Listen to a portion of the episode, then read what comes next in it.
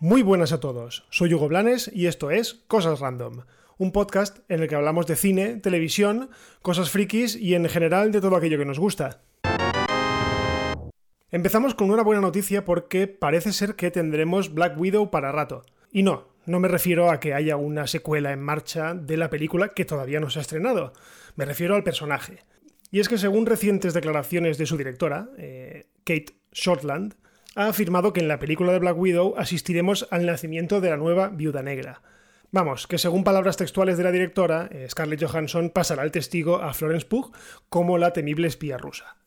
La película de Black Widow da marcha atrás en el tiempo para conocer los orígenes de la viuda negra, de dónde viene y explicar por qué es como es. La cinta además muestra su entorno, lo que vivió antes de alistarse en los Vengadores, dejando conocer con ello pues, a sus amigos, a sus familiares y a toda la gente con la que ella tuvo contacto antes de conocerla a nosotros.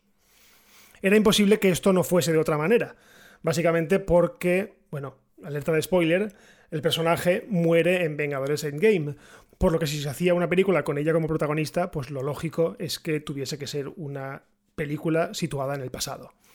Todo esto la verdad es que me cuadra muchísimo, porque debe de seguir existiendo un personaje que, bueno, pese a que no tenga poderes, eh, tenga una presencia importante dentro del grupo, como ya tenía la Black Widow o la Viuda Negra de Scarlett Johansson.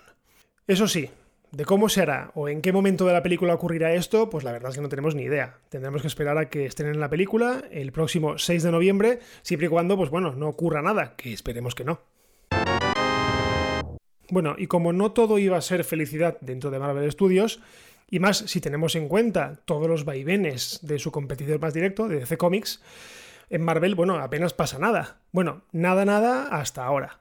Y es que resulta que hay un rumor bastante fuerte que dice que Evangeline Lilly eh, podría desaparecer del UCM. Evangeline Lilly, para quien no lo sepa, es la actriz que interpreta a la avispa dentro del universo cinematográfico de Marvel y que apareció en la primera y en la segunda de las películas de Ant-Man. Al parecer, la actriz eh, se mostró muy escéptica con la pandemia allá por el mes de abril, cuando todo el mundo, o cuando medio mundo estaba ya totalmente confinado, y de hecho se refirió al COVID como una simple gripe, que no sabía por qué se había armado tanto revuelo con una simple gripe.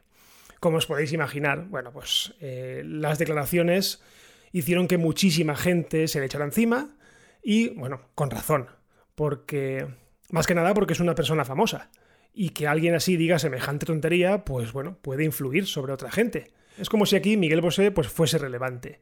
¿Vale? Solo que aquí, bueno, sabemos perfectamente que es un payaso y que por mucho que diga que la pandemia es un invento de Bill Gates para, gracias al 5G, controlarnos a todos, pues todo queda en una mera anécdota. Pero claro, teníamos a la actriz de Perdidos como alguien, bueno, medianamente inteligente. Pues parece que no, que estábamos bastante equivocados.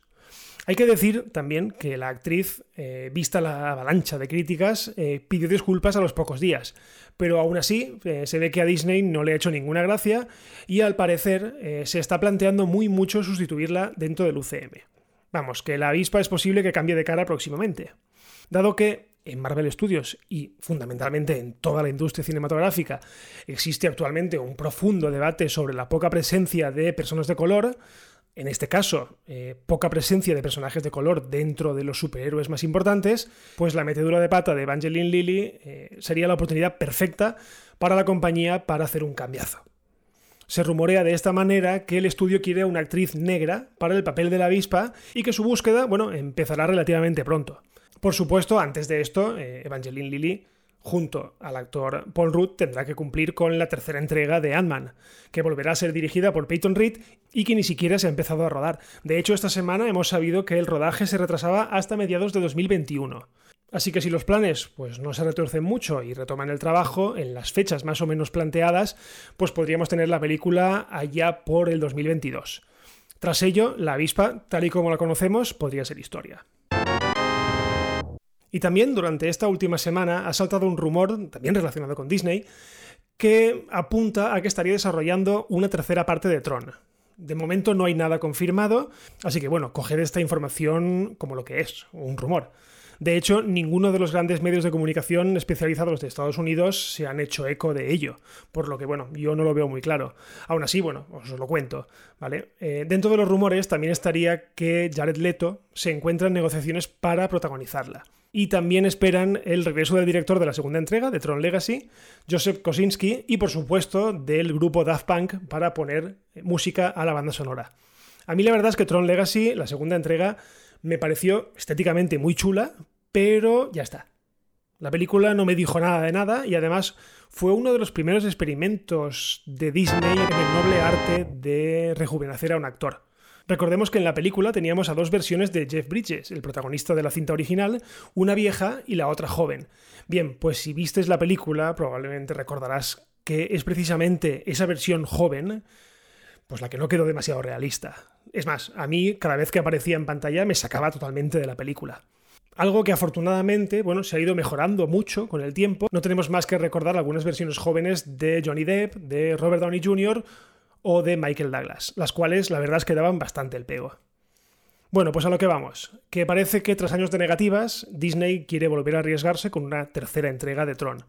No sé, yo lo que os he dicho, no lo tengo muy claro que se haga y más teniendo en cuenta que la compañía lleva años diciendo que no, que no habrá ninguna tercera entrega, así que bueno, veremos en qué queda esto.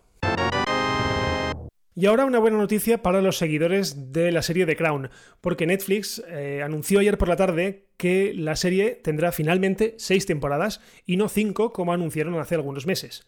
Y es que el plan inicial de la serie, creada por Peter Morgan, era tener seis temporadas. Pero no sé por qué extraña razón Netflix hace algunos meses anunció que, bueno, que al final solo contaría con cinco temporadas. Bien, pues parece que la plataforma eh, ha reculado y ha vuelto al plan inicial.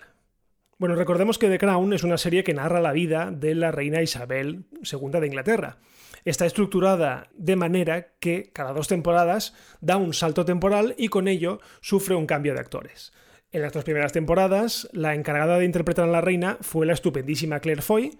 A partir de la tercera, recogió el testigo la fantástica Olivia Colman y será a partir de la quinta temporada cuando la veterana actriz Imelda Staunton se haga con el papel. Al final sí, durante dos temporadas. La verdad es que tengo mucha curiosidad por ver cómo lo hace Imelda, ya que para mí, y bueno, para muchísima gente, eh, Imelda Staunton siempre será la incómoda Dolores Umbridge en la saga de Harry Potter. En definitiva, un serión como la copa de un pino y que, bueno, solo el hecho de que nos digan que durará un poco más, pues ya es motivo de celebración. En serio, si no la habéis visto, no sé a qué esperáis, porque es una de las pocas series que ha conseguido que en cada episodio esté buscando en la Wikipedia para ver si lo que está mostrando ocurrió realmente o no. Y la inmensa mayoría de las veces es que sí. Bueno, y ahora una noticia de libros, bueno, relacionada un poco con películas, pero bueno, fundamentalmente de libros, y es que Ready Player 2, la secuela de la para mí, bueno, fantástica novela de Ernest Klein, Ready Player One, llegará a las librerías el próximo mes de noviembre. La verdad es que sí que recuerdo haber oído algo de que Spielberg le pidió que empezara a escribir una segunda parte, pero no tenía ni idea de que ya la tuviese lista. De hecho, yo he encantado, oye, que la tenga lista. Para quien no la conozca, Ready Player One es una novela de aventuras que está absolutamente repleta de referencias a la cultura pop de los años 80 y 90. Cuenta la historia de un chaval que vive en un futuro en el que, bueno, todo el mundo pasa su tiempo dentro de una especie de mundo virtual llamado Oasis. Por supuesto, eh, a la mayoría os sonará más por la adaptación cinematográfica del año 2018 y que fue dirigida por Steven Spielberg. Una película que, bueno, a mí me gustó mucho, lo he de reconocer, pero si la comparo con la novela no le llegaban en la suela del zapato. De hecho, tuvieron que cambiar muchas cosas por el tema de licencias y derechos, algo que evidentemente en el libro pues no ocurría. En cuanto al argumento, bueno, pues parece que continuará los hechos de la primera novela y hasta aquí puedo leer, pero vamos, eso es bueno, porque si tenemos delante de nosotros otra nueva aventura tipo la que tuvimos en la primera entrega, pues fantástico.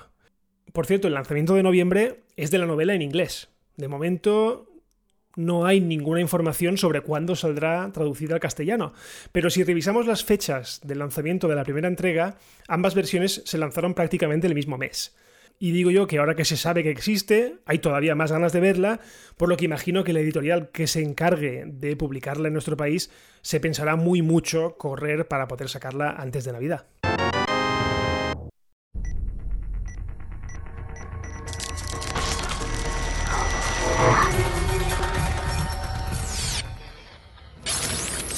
Bueno, y termino este episodio con una recomendación. Hace tiempo que no os traigo ninguna, y el otro día estaba paseándome por Netflix y encontré y encontré una de las mejores series de acción de la historia, por no decir que es la mejor serie de acción de toda la historia. Estoy hablando de 24. Una serie que, como os he dicho, acaba de colgar enterita en Netflix y que cuenta la historia de Jack Bauer, el tío con la mayor capacidad de meterse en problemas del universo. Eso sí, también el tío más indestructible que existe. Está protagonizada por Kiefer Sutherland y la verdad es que la serie fue tremendamente innovadora cuando se estrenó, porque eh, se estructuró en temporadas de 24 episodios y lo curioso, lo gracioso de esto es que en cada uno de ellos pasaba solo una hora de tiempo. Es decir, que una temporada completa transcurría en un día. Vamos, para que lo entendáis bien, que si Jack estaba en una punta de Los Ángeles y tenía que ir a la otra, pues probablemente se tiraba todo un episodio en el coche. Y así hasta nueve temporadas que duró la serie. Lo dicho, un derroche de acción, intriga, líos políticos, conspiraciones, o sea, y otra vez muchísima acción. En serio, es muy buena. Es una de mis series preferidas que yo recuerdo que cuando descubrí la primera, que además me las compré prácticamente todas en DVD, me las comí, pero además con avaricia. ¿eh? O sea, fue increíble cómo pude verme la primera temporada en cuestión de dos, tres días. O sea, increíble. Es más, la he visto ahí en Netflix, me la he puesto en mi lista y no descarto para nada volver a verla, porque solo de deciros esto ya me ha entrado el gusanillo. Bueno, y hasta aquí este episodio que me ha sacado un poco de, mi retiro porque en el fondo me apetecía grabar y me apetecía contaros las cosas que están pasando. Y lo de siempre, como estamos disponibles en todas las plataformas, pues oye, si os gusta, ya sabéis, dejad un comentario, dejad valoraciones, compartid, compartid en todas vuestras redes sociales, compartid con toda vuestra gente porque es lo mejor para ayudarnos a que este podcast pues crezca cada día más y yo vuelva en septiembre con ilusiones y con fuerzas renovadas. Así que, si no pasa nada, nos escuchamos en el próximo episodio. Adiós.